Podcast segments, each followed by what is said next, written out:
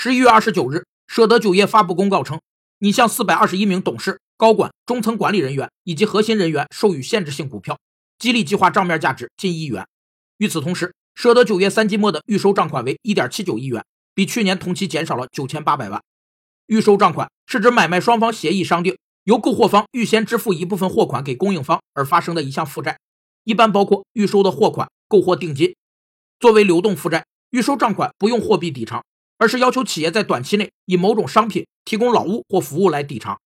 审计人员应结合企业销货业务对预收账款进行审计，有三个审计目标。一是确定预收账款的发生及偿还记录是否完整；二是确定预收账款的期末余额是否正确；三是确定预收账款在会计报表上的披露是否恰当。有专家表示，预收账款不仅是企业下游议价能力的体现，也是收入的先行指标。预收账款大幅增加的企业，收入大概率也会增加；反之亦然。